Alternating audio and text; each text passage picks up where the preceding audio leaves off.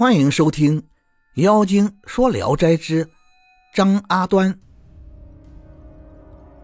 河南魏辉府的七生，年轻、含蓄、大度，有胆量，敢说敢当。当时一个大户人家有巨宅，因为白天见鬼，家里人相继都死去了，愿意把宅子贱价卖掉。七生贪图价廉。便买过来住了，然而宅院太大，家人稀少，东院的楼亭哀蒿长成了小树林，也只好让他暂且荒废着。家人每到夜里便惊恐不安，总是相互惊恐的说有鬼。两个多月后，死了一个丫鬟。没过多久，七生的妻子傍晚到东院楼亭去，回来以后就得了病。过了几天就死了，家里人更加害怕，劝七生搬到别处去住，七生不听。然而孤身一人，没有伴侣，只有独自凄凉悲伤。丫鬟仆人们又不时的拿发生的怪异现象来喧扰他，七生发了怒，盛气之下抱着被褥，独自躺到了荒庭中，留着蜡烛。以观察会出现什么怪事，过了很久也没有什么动静，也就睡着了。正睡着，忽然有人把手伸进了他的被窝，反复的摸索。七生醒来一看，原来是一个年长的老侍婢，他耳朵犬曲，头发蓬乱，面目臃肿的很厉害。七生知道他是个鬼，便抓住他胳膊推他。笑着说道：“尊荣实在不敢领教。”老毕很惭愧，缩回手，迈着小步走了。过了一会儿，一个女郎从西北角出来，神情美妙，忽然闯到灯下，怒骂道：“哪里来的狂生，居然敢在这里高枕而卧！”齐生坐起来，笑着回答：“小生是这里的房主啊，等候着。”向您讨房租的，于是起来，光着身子去抓他。女郎急忙逃避，七生先跑到西北角，挡住了他的退路。女郎没有办法，便索性坐到了他的床上。齐生靠近他，再细看，在烛光的映照下，竟然美如天仙，便渐渐的把她拥抱到自己怀里。女生笑着问。狂生不怕鬼吗？会把你祸害死的。七生强解他的衣裙，他也不太抗拒。随后他自己说：“我姓张，小名阿端，因为错嫁了一个刚愎不仁、放荡邪僻的男人，横遭折磨侮辱，使我愤恨郁闷的早亡，埋在这里已经二十多年了。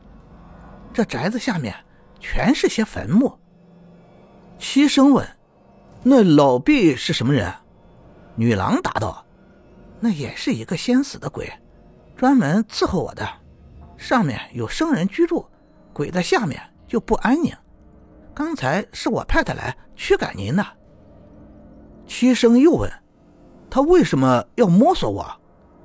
女郎笑着答：“这老毕啊，三十年从未经历过男女间的事这是值得怜悯的。”但是他也太不自量力了。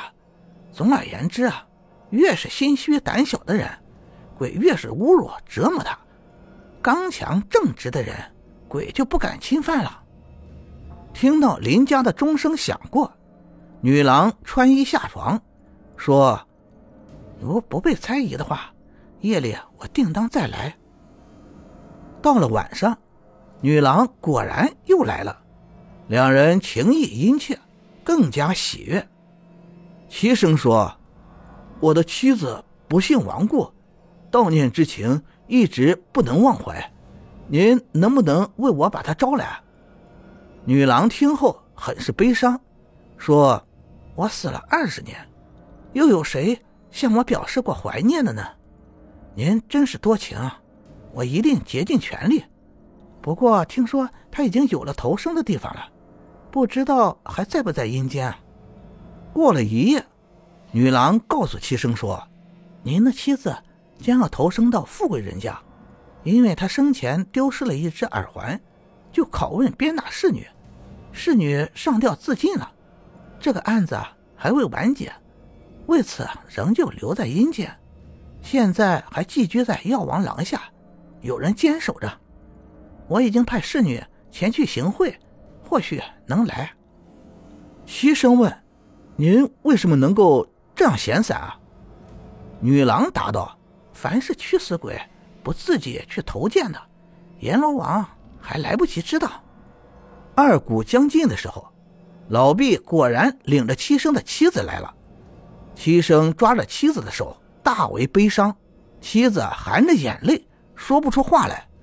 女郎告别说：“你们二人可以叙谈别后之情，过一夜咱再见面。”七生问妻子侍女上吊的情况，妻子说：“不要紧，已经完结了。”两人上床拥抱，恩爱欢乐，如同生前，从此欢聚成了常事。五天后，妻子忽然哭着说：“明天将奔赴山东，要长久痛苦的别离了，有什么办法呢？”七生听说后，挥泪淋漓。悲哀伤痛难以自持，阿端劝慰说：“我有一个办法，可以使你们得到暂时的团聚。”两人收住眼泪，询问他。阿端请七生拿纸钱十贯，焚烧于南屋前的杏树下面，他好带着去贿赂押送七七投生的名利，以便能延缓时日。七生按照他说的话去办了。到了晚上。妻子来到说：“幸赖端娘帮助，而今又得到了十天团聚的时间。”七生大喜，不再让阿端离去，留他同住在一起，每天从傍晚到天晓，唯恐欢乐失去。感谢您的收听，您的支持是我持续创作的最大动力。如果喜欢，请关注订阅。朋友们，我们下期再见。